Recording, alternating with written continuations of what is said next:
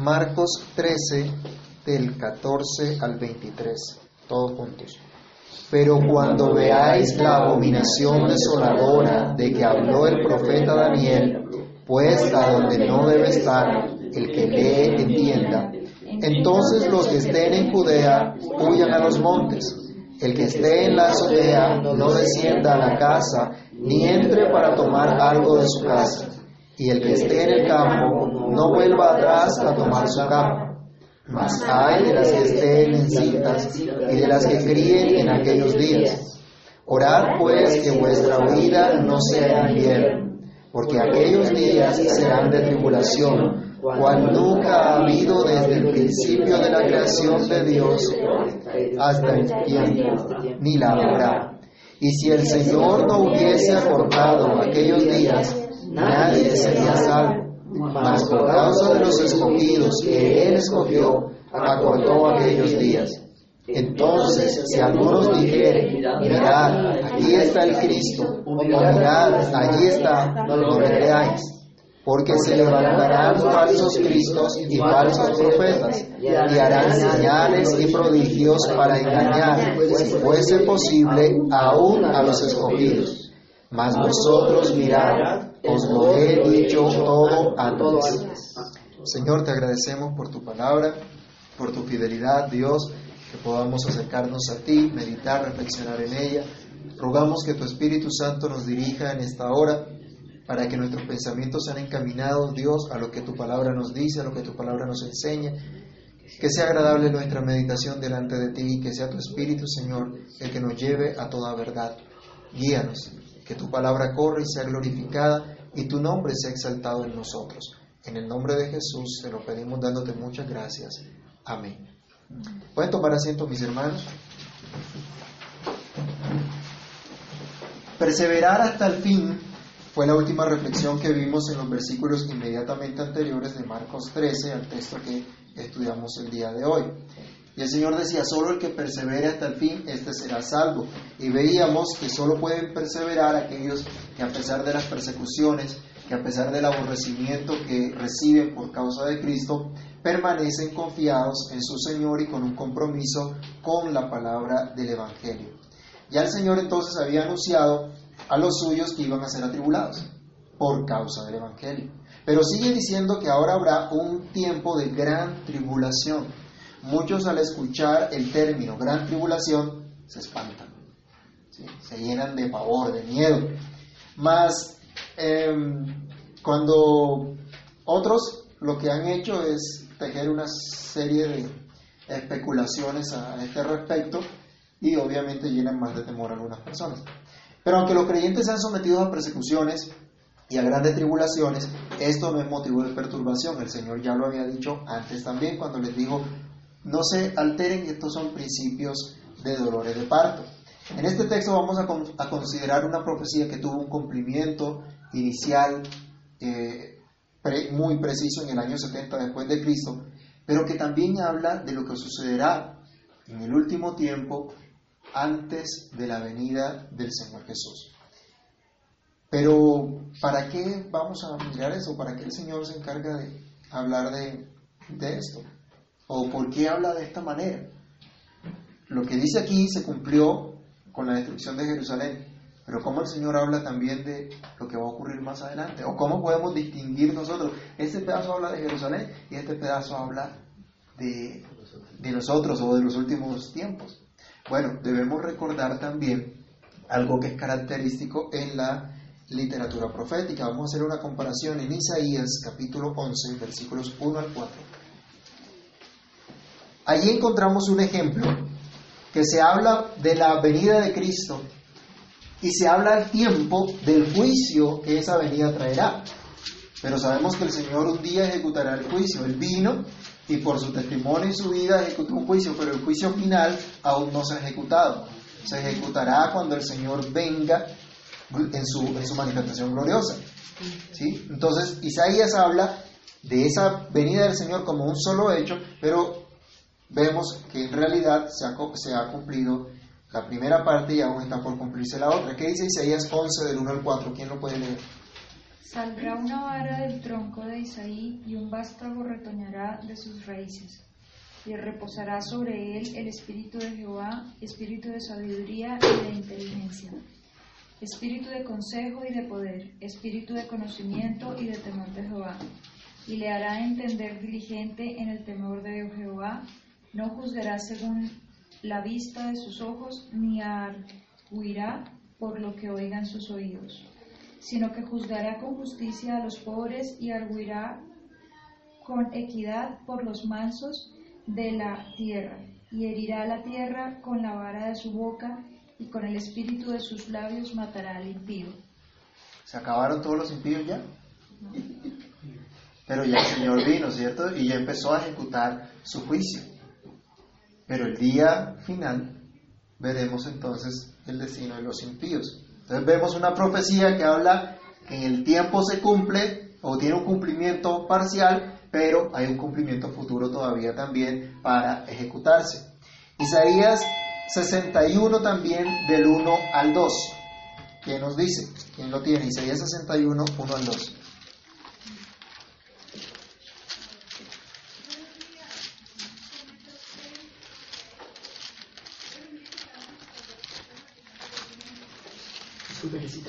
61, 1 al 2. El Espíritu de Jehová, el Señor, está sobre mí, porque me ungió Jehová, me ha enviado a predicar buenas nuevas a los abatidos, a vendar a los quebrantados de corazón, a publicar libertad a los cautivos y a los presos apertura de la cárcel, a proclamar el, el año de la buena voluntad de Jehová y el día de venganza del Dios nuestro, a consolar a todos los. Mire que ahí habla del día de venganza o el día de la ira de Dios. Y todos los profetas hablaban de ese día también. Entonces empieza a cumplirse con la venida del Señor, con su encarnación, pero tendrá su consumación cuando el Señor venga en gloria, ya no eh, humillándose a nacer nuevamente como, como un niño, sino con su cuerpo glorioso a juzgar a los vivos y a los muertos. Entonces no debe ser extraño para nosotros en este contexto de, de, Marcos ver que el Señor predice lo que ocurrirá con Jerusalén, pero a la vez lo que ocurrirá con toda la humanidad poco antes de su regreso. Entonces vamos a ver de qué se trata esta gran tribulación, que es el título de nuestra reflexión de hoy. Lo primero que podemos hablar es de un tiempo de ira y de desolación. Permítame les leo lo que un historiador eh, llamado Josefo registró en su, en su historia de la guerra de los judíos acerca de la destrucción de Jerusalén en el año 70. Dice, decía Josefo, pero aquel edificio, el templo de Jerusalén, había sido condenado por Dios a las llamas. En el devenir de los tiempos, el día fatal había llegado. El 10 del mes de Lous, el mismo día en que anteriormente el rey de Babilonia lo había quemado.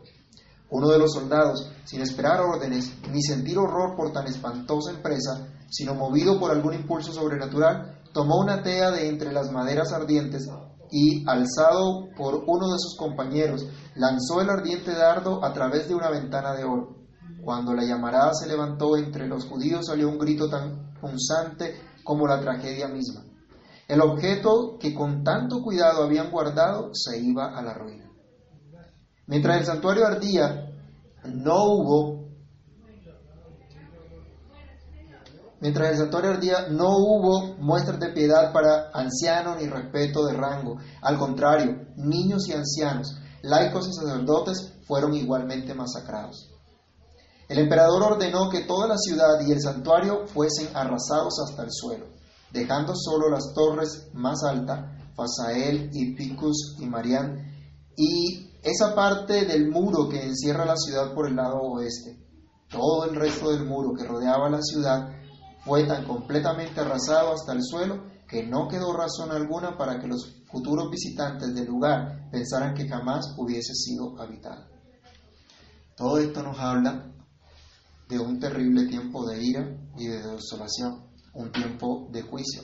Ya el Señor Jesús había dicho que no quedaría piedra sobre piedra que no fuera derribada de ese majestuoso templo de Herodes. ¿Recuerdan cuando los discípulos le dicen, Señor, mira qué piedras y mira qué edificios?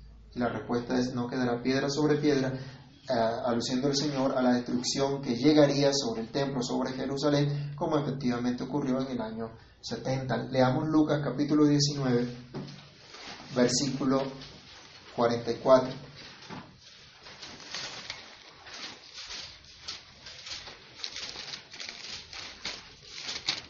Y te derribarán a tierra y a tus hijos dentro de ti, y no dejarán en ti piedra sobre piedra, por cuanto no conociste el tiempo de tu visitación.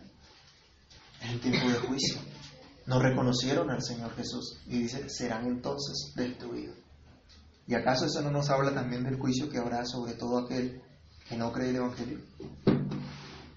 Ocurrió con Jerusalén y ocurrirá al final de los tiempos también. El tiempo del juicio de Dios llegaba, las, narración, las narraciones que acabamos de leer de Josefo acerca del sitio, el saqueo y la destrucción del templo y la toma de Jerusalén por parte de los romanos, hacían parte de ese juicio de Dios. En la antigüedad los babilonios ya habían saqueado el templo de Salomón y desolaron también Jerusalén en el 587 a.C. Gente que no pertenecía al pueblo de Dios y que no podía estar en su templo, entró y lo profanó con su presencia porque ellos no podían estar allí. Veamos Lamentaciones capítulo 1, versículo 10. Este libro de pronto no lo ojeamos tanto, ¿no? Pero está en la Biblia, Lamentaciones 1.10 después de Jeremías.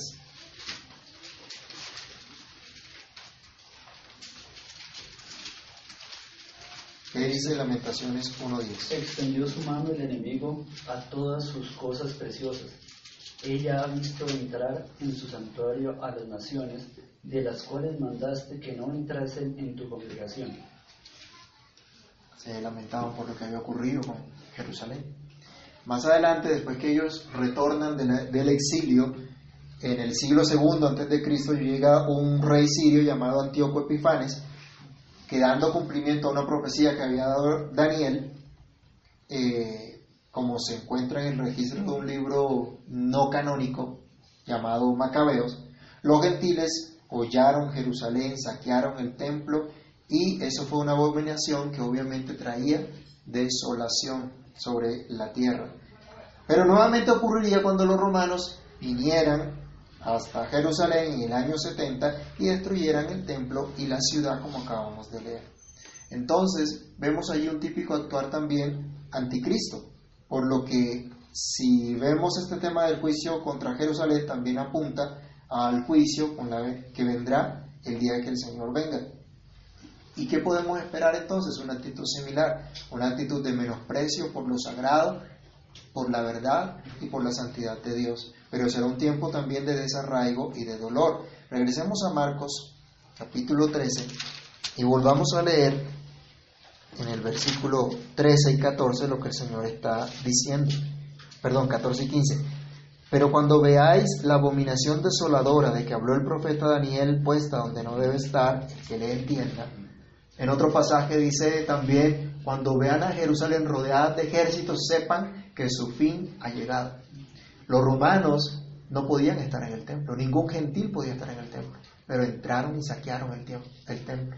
Con eso, con su presencia, profanaban el templo y profanaron la ciudad santa, la ciudad sagrada. En esa ciudad sagrada no debía haber desolación, pero ahora había desolación por causa de esta gente que entraba a profanar y a destruir.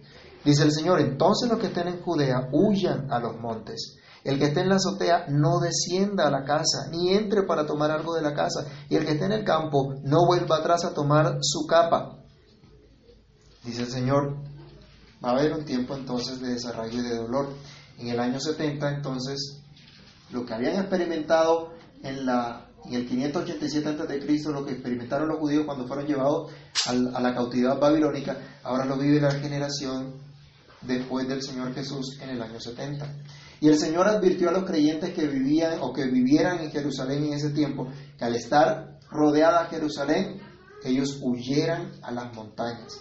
Y les dice, si están en las terrazas y se enteran del sitio de Jerusalén, estando en la terraza de su casa, acuérdense ustedes las terrazas de las casas en esa época, ¿sí? una, una plancha de lo que aquí se conoce en, Bogotá, una plancha ahí arriba, la azotea, la, la terraza, tenían unas escaleras que iban directo a la calle. No había necesidad de entrar a la casa, sino que saliendo por esas escaleras, podían salir de una vez y arrancar su camino. Por eso les decía el Señor, si están allí, no vayan a la casa a buscar absolutamente nada. Aprovechen la vía que tienen por aquí, que es más derecho. Háganlo. Corran, salgan, huyan. Era lo que les decía. Si están en el campo, la misma historia. No vayan a casa a buscar absolutamente nada. No, es que se me quedó la ropa, la capa, para poderme abrigar. En otras palabras, su vida les sería de botín. Vayamos a Jeremías capítulo 38, versículo 2. Esto lo experimentaron también los judíos en su tiempo. Y tenían que salir con lo que tuvieran, decía el Señor, cuando llegue eso, si ustedes están en Jerusalén, entonces tienen que salir inmediatamente, no se pongan a buscar absolutamente nada, porque lo importante es que salven su vida. ¿Qué dice Jeremías 38.2?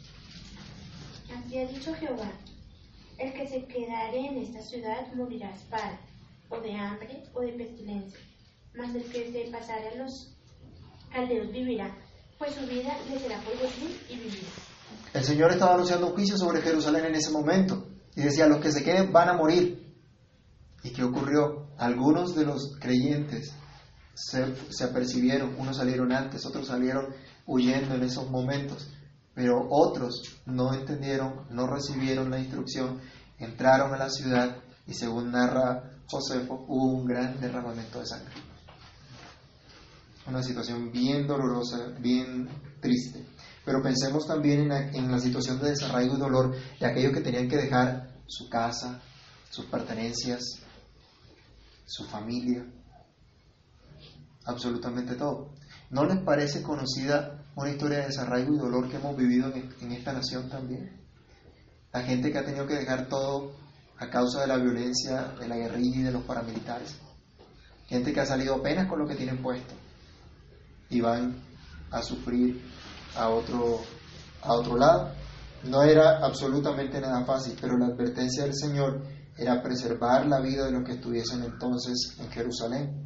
Y son innumerables entonces lo que le digo, los casos que hemos visto de desarraigo de dolor en nuestro país y en muchos países también. Y el Señor hasta se preocupa por las mujeres embarazadas o por las que tenían niños pequeños. Imagínense esa situación donde tienen que salir con lo que tienen. Imagínense una mujer embarazada huyendo por unos caminos que no eran precisamente los más fáciles de andar. No iban en, en sus carros, en sus camperos o algo por el estilo, a pie, huyendo hacia las montañas. Era donde tenían que escapar. Ahora imagínense una mujer embarazada caminando todo eso. Dice que el Señor se preocupaba, se compadecía por ellas, decía, ay de ellas. Y exhorta luego, orad que vuestra vida no sea en invierno, porque en invierno, imagínense una trocha cuando hay invierno. ¿Cómo es caminar por una trocha cuando hay invierno? No es fácil, ¿cierto? Y si la mujer va embarazada o si va cargando un bebé, es más terrible todavía. Es una situación bastante difícil lo que el Señor estaba anunciando allí. Pero dice, oren, pidan a Dios que los guarde de las inclemencias del clima, de ese invierno terrible que daña los, los caminos. Insta al Señor a orar a Dios que aparezcan las condiciones para poder escapar. Los especialistas del clima nos dicen eh, qué días va a llover, ¿cierto? Pero muchas veces no atinan. Dice, va a llover tal día y tremendo sol. Después dice que va a hacer sol y, cae el aguacero bien, bien tremendo. ¿Quién controla realmente el clima? Dios.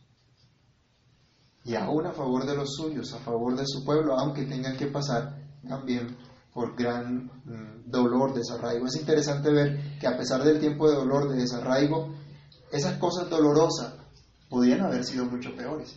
A veces nosotros vemos las situaciones difíciles y se nos olvida dar gracias al Señor porque han podido ser peores.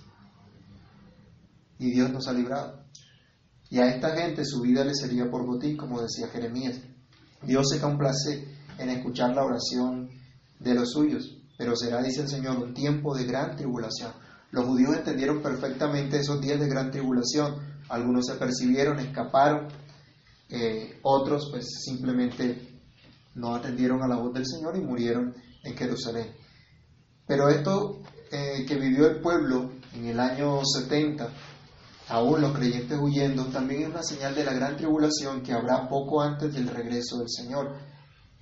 En diversos tiempos los creyentes han sido perseguidos, han sido asesinados por causa de su fe, así que no debemos extrañarnos que el Señor nos hable que esto se intensificará cuando esté pronta su venida, aunque no sabemos cuándo será, en qué momento será exactamente, pero será un tiempo también de juicio contra el mundo impío, no contra su iglesia, no es para destrucción de los suyos.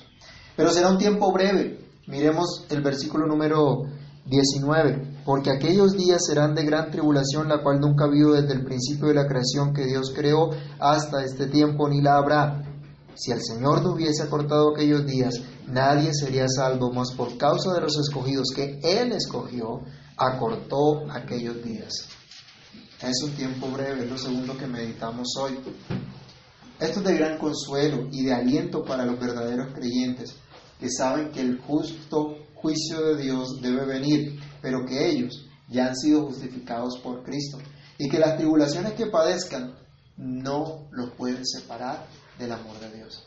El apóstol Pablo decía, por ejemplo, en las tribulaciones que tuvo, que este, esta leve tribulación momentánea genera en nosotros un cada vez más excelente peso de gloria. Esto lo que hace es llenarnos más de confianza y de esperanza en el Señor y de la seguridad de lo que Él nos ha prometido. Hermanos, aún la disciplina sobre el pueblo del pacto, mostrando los que son aprobados y los que no son, es, es parte del, de la, del juicio del Señor y de la manifestación de su gracia a favor de los suyos. Es un tiempo breve.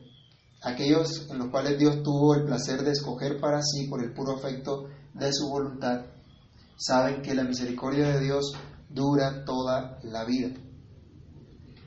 La ira, dice, es por un momento, pero su misericordia es para siempre. El caso de la destrucción de Jerusalén como un tiempo de tribulación también fue un tiempo breve. Y se habla de ese tiempo breve, por ejemplo, en Daniel, vamos a mirarlo. Daniel capítulo 12, versículo 7, que se profetizaba acerca de esto. Y de manera similar en Apocalipsis también se habla de ese tiempo y utiliza una frase para decirnos que ha sido reducido ese tiempo, que es un tiempo realmente breve, pero de gran aflicción. ¿Qué dice Daniel 12, 7? Y oí al varón vestido de lino, que estaba sobre las aguas del río, el cual alzó, alzó su diestra y su siniestra al cielo, y juró por el que vive por los siglos, que será por tiempo, tiempos y la mitad de un tiempo. Y cuando se acabe la dispersión del poder del pueblo santo, todas estas cosas serán cumplidas. Muchos se han matado la cabeza con esto de tiempo, tiempos y la mitad de un tiempo y han empezado a sacar números y a hacer cuentas. Realmente esto simplemente nos está mostrando que es un tiempo breve que es un tiempo de gran aflicción, pero es un tiempo breve. No, no, no podemos decir que son siete años o tres años y medio, y, bueno, toda esa cantidad de cosas que algunos ya han escuchado. Sencillamente nos dice, los días han sido acortados por Dios, por el Dios que creó todas las cosas, por el Dios que sostiene absolutamente todas las cosas, por el Dios que escogió a los suyos, dando así esperanza a su pueblo que su misericordia permanece para siempre. Leamos el Salmo 30, versículo 5. Salmo 30, verso 5. Algunos piensan, o bueno, viene la polémica, la iglesia va a pasar por la gran tribulación. ¿Qué dice el Salmo 35? Porque un momento será su ira, pero su favor durará toda la vida. Por la noche durará el lloro y a la mañana vendrá la alegría. Podemos decir sí, pero no es un tiempo de destrucción de la iglesia, hay aflicción porque estamos aquí en esta tierra. Y ya hemos tenido tribulación y el Señor dice, habrá un tiempo en que esto se va a intensificar todavía más. Pero dice, será un tiempo breve. Y será un tiempo breve por amor a los escogidos. Por amor a aquellos que Dios escogió desde antes de la fundación del mundo. Entonces, es de, esperanza, es de esperanza. A veces cuando nos enfrentamos al dolor o a la aflicción, nosotros quisiéramos más bien que Dios la evitara. Ay Señor, que yo no pase por esto. Que esto no venga a mi vida, que el dolor no, no me toque. Pero en medio de ese dolor hay esperanza. En medio de esa aflicción hay esperanza de parte del Señor. A nivel de observación general, miren que Cristo no menciona un rapto secreto. Ustedes vieron ahí en el texto que el Señor dijera algo de eso? No. Pero lo que sí asegura es el amor y el cuidado de Dios por los suyos porque Él los escogió, aún durante ese breve lapso de tiempo que será de gran tribulación. Pero si seguimos leyendo, la tercera cosa que debemos eh, tener en cuenta en esta reflexión es que esa gran tribulación será un tiempo para seguir alerta. Es un llamado al creyente para seguir alerta, dice el versículo 21. Entonces, si algunos dijeren, mirad, aquí está el Cristo, o mirad, allí está, no lo creáis, porque se levantarán falsos cristos y falsos profetas y harán señales y prodigios para engañar, si fuere posible, aún a los escogidos. Mas vosotros mirad os lo he dicho todo antes. En consecuencia de lo que ya hemos venido diciendo, este es un tiempo para estar alerta. El Señor llama la atención otra vez a sus discípulos para que estén alertas. Mire, por ejemplo, el verso 5 y el verso 9 y 23 de Marcos nos hablan de lo mismo, el énfasis es el mismo. Aquí en el capítulo 13 de Marcos, el verso 5 dice, Jesús respondiendo les comenzó a decir, mirad que nadie os engañe. Mirad, presten atención, versículo 9 de allí de, también, pero mirad por vosotros mismos. Y viene, van a ser perseguidos, van a ser entregados. Y finalmente el versículo 23 dice, más vosotros mirad, os lo he dicho todo antes. El Señor no les dice, tranquilo que esto se demora, así que no se preocupen, vivan todo lo que quieran, hagan como les plazca, pero cuando vean que esto se acerca, y sí, pónganse, pónganse firmes. ¿no? Dice estén alertas, no se distraigan. Él no les dice, mm, estén paranoicos o estén desconsolados, estén asustados. Simplemente les dice, estén alertas, porque su consuelo es Cristo. Habrá aflicción, habrá dificultad, sí, pero nuestro consuelo es Cristo. ¿Quién no tiene problemas? ¿Será que yo puedo ponerme aquí a decir, yo siento el Señor que aquí hay algunas personas que tienen problemas grandes? Es una bobada, ¿sí o no? Porque todos tenemos problemas, todos tenemos dificultades y todo creyente pasa por aflicción. Pero el Señor prometió estar con nosotros todos los días hasta el fin del mundo. Y eso es de consuelo para nosotros. Y Él nos dice, estén alertas, porque se levantarán falsos cristos. Esto ya lo había dicho Él antes también. Estén alerta contra los falsos maestros y contra los falsos cristos. Un falso profeta es un falso maestro. Y dice, el, el Señor decía antes, muchos van a venir diciendo yo soy.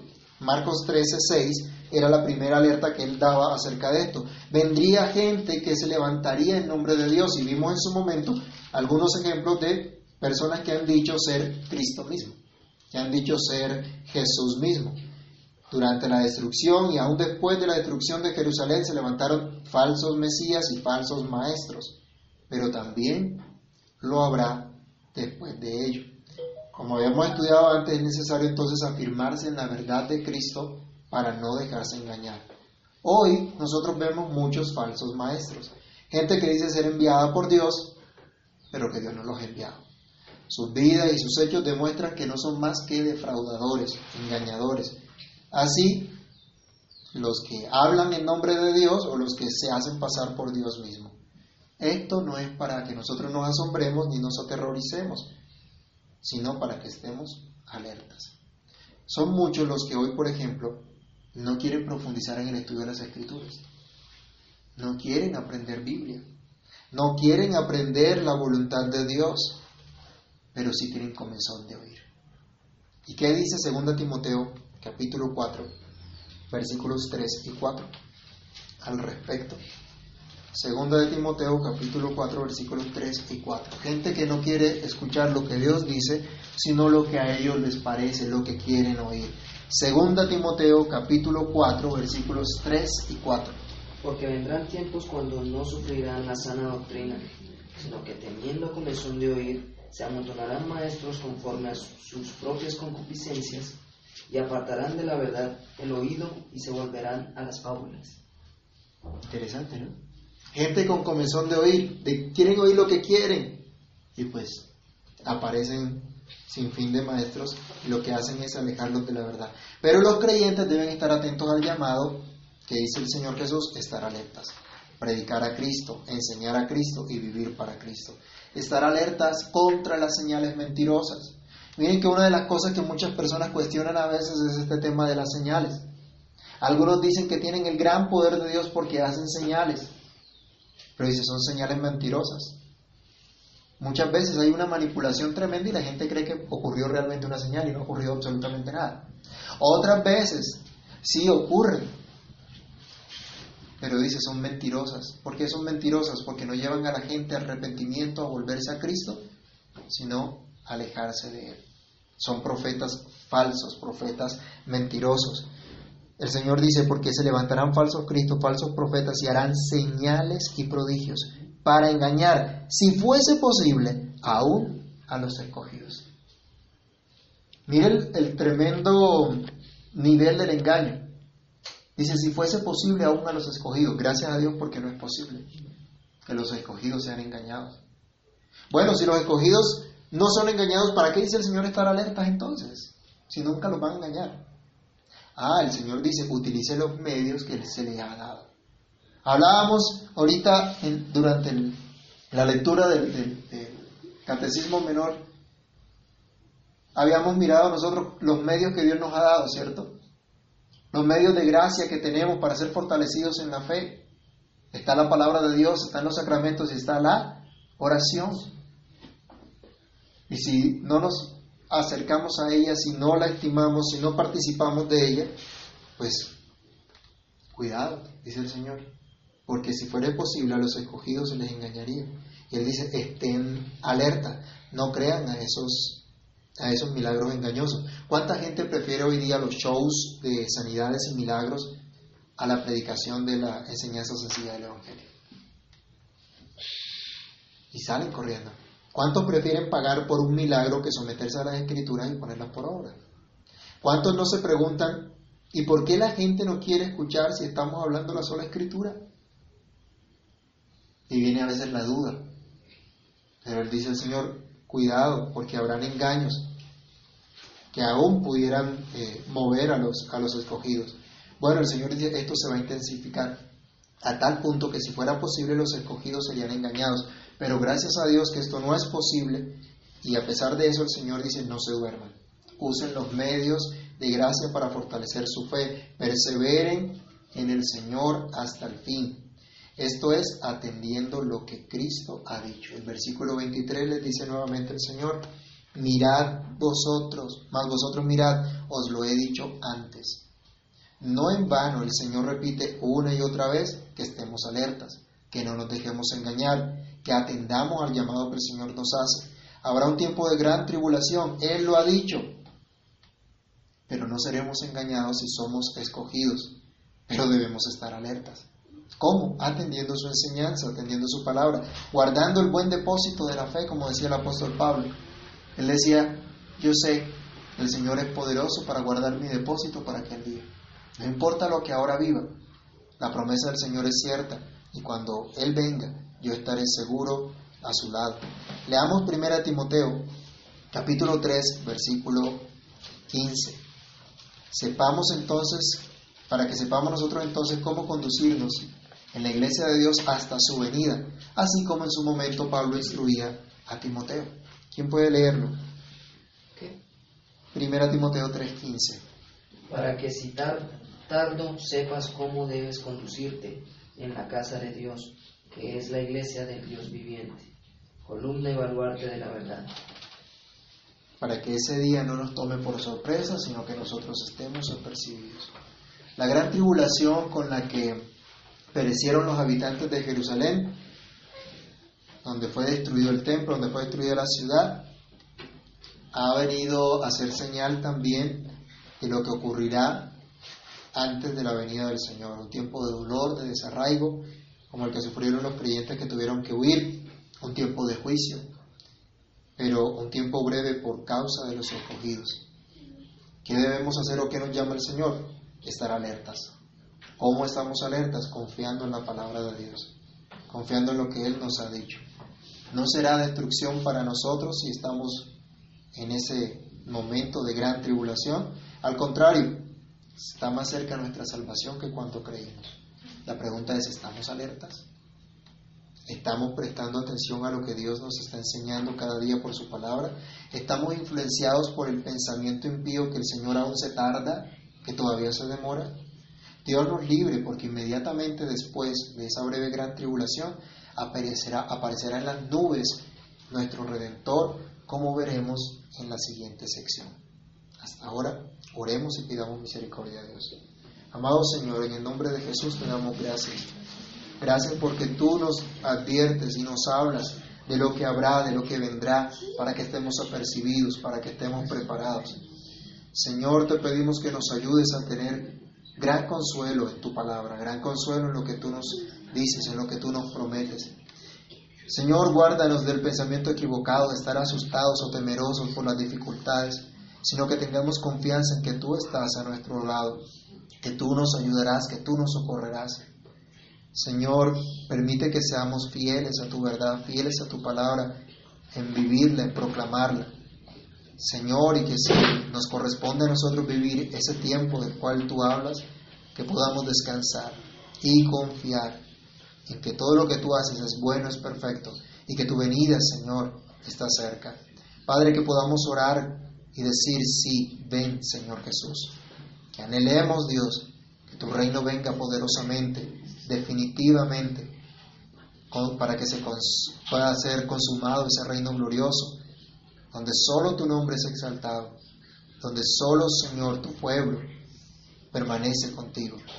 Te pedimos misericordia y que nos ayudes a mirar las cosas que estamos viviendo, las dificultades que atravesamos hoy día. Confiados, Señor, en que tú cuidas de nosotros, en que tú nos guardas, nos sostienes, nos ayudas. Por favor, Padre, ten misericordia y obra en cada uno de nosotros para tu gloria y tu honra. En Cristo Jesús te damos muchas gracias. Amén y amén.